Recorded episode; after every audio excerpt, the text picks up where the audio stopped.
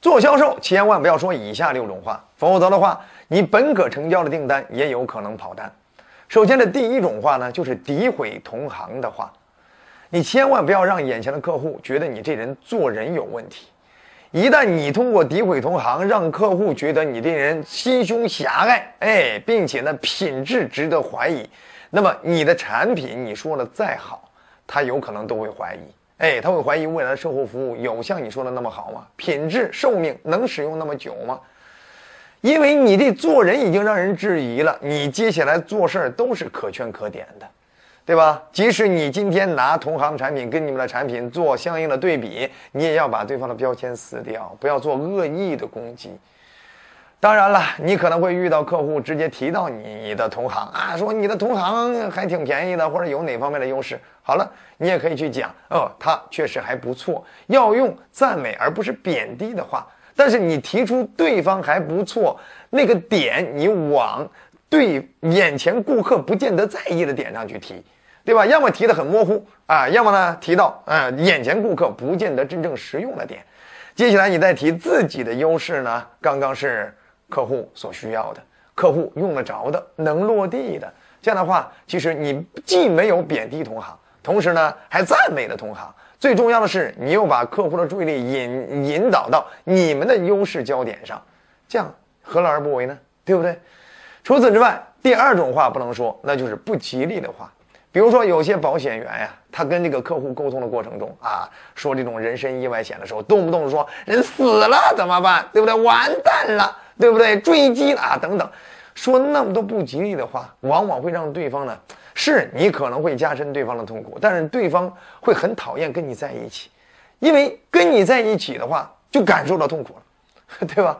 所以你可以把那些词儿换一种说法。对不对？哎呀，出门再不回来了。其实我们未来没有生活劳动能力了啊！你想想，给家里造成了多大的负担？等等，就是你要把它变成一种对方比较能接受的中性词，而不是一下子就是一个负能量的词，好吧？那除此之外，还有第三种，就是不能说批评的话。你要知道，你可能有自己的观点，客户也有自己原来的观点、认知、立场。啊，你不能因为你今天在这方面你觉得自己已经从业很久了，你就直接打击对方，那是不对的，对不对？啊，包含你客户有些地方可能提的相对比较浅薄，你直接你就说啊，你这这这认识的太不太肤浅，对不对？啊，你这样的话你就显得自己有点太高调，跟人打交道还是要先做到低调，让人喜欢对方才听得进去你的建议，否则的话你再专业有个屁用啊！但除此之外，还有第四种，不要说伤感情的话。你比如说，你去拜访客户的时候啊，上他们楼梯的时候，哎呀，你们这楼梯太脏了，知道吗？对不对？哇，你看人家穿的衣服，你的衣服穿的太不合身了。各位，你能让对方舒舒服吗？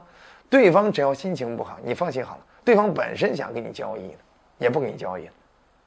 但除此之外，还有第五种话，尽量少说，那就是太专业的术语。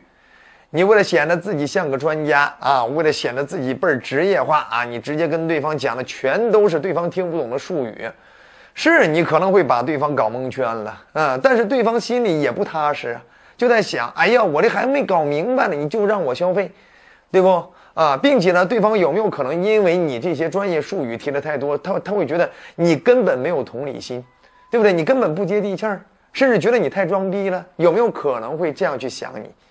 但除此之外，还有第六种话不能说，那就是质疑对方的话。这种话也会让人很难受。比如，你懂吗？你知道吗？你了解吗？这么简单的问题，你懂了吗？明白了吗？你明白我的意思了吗？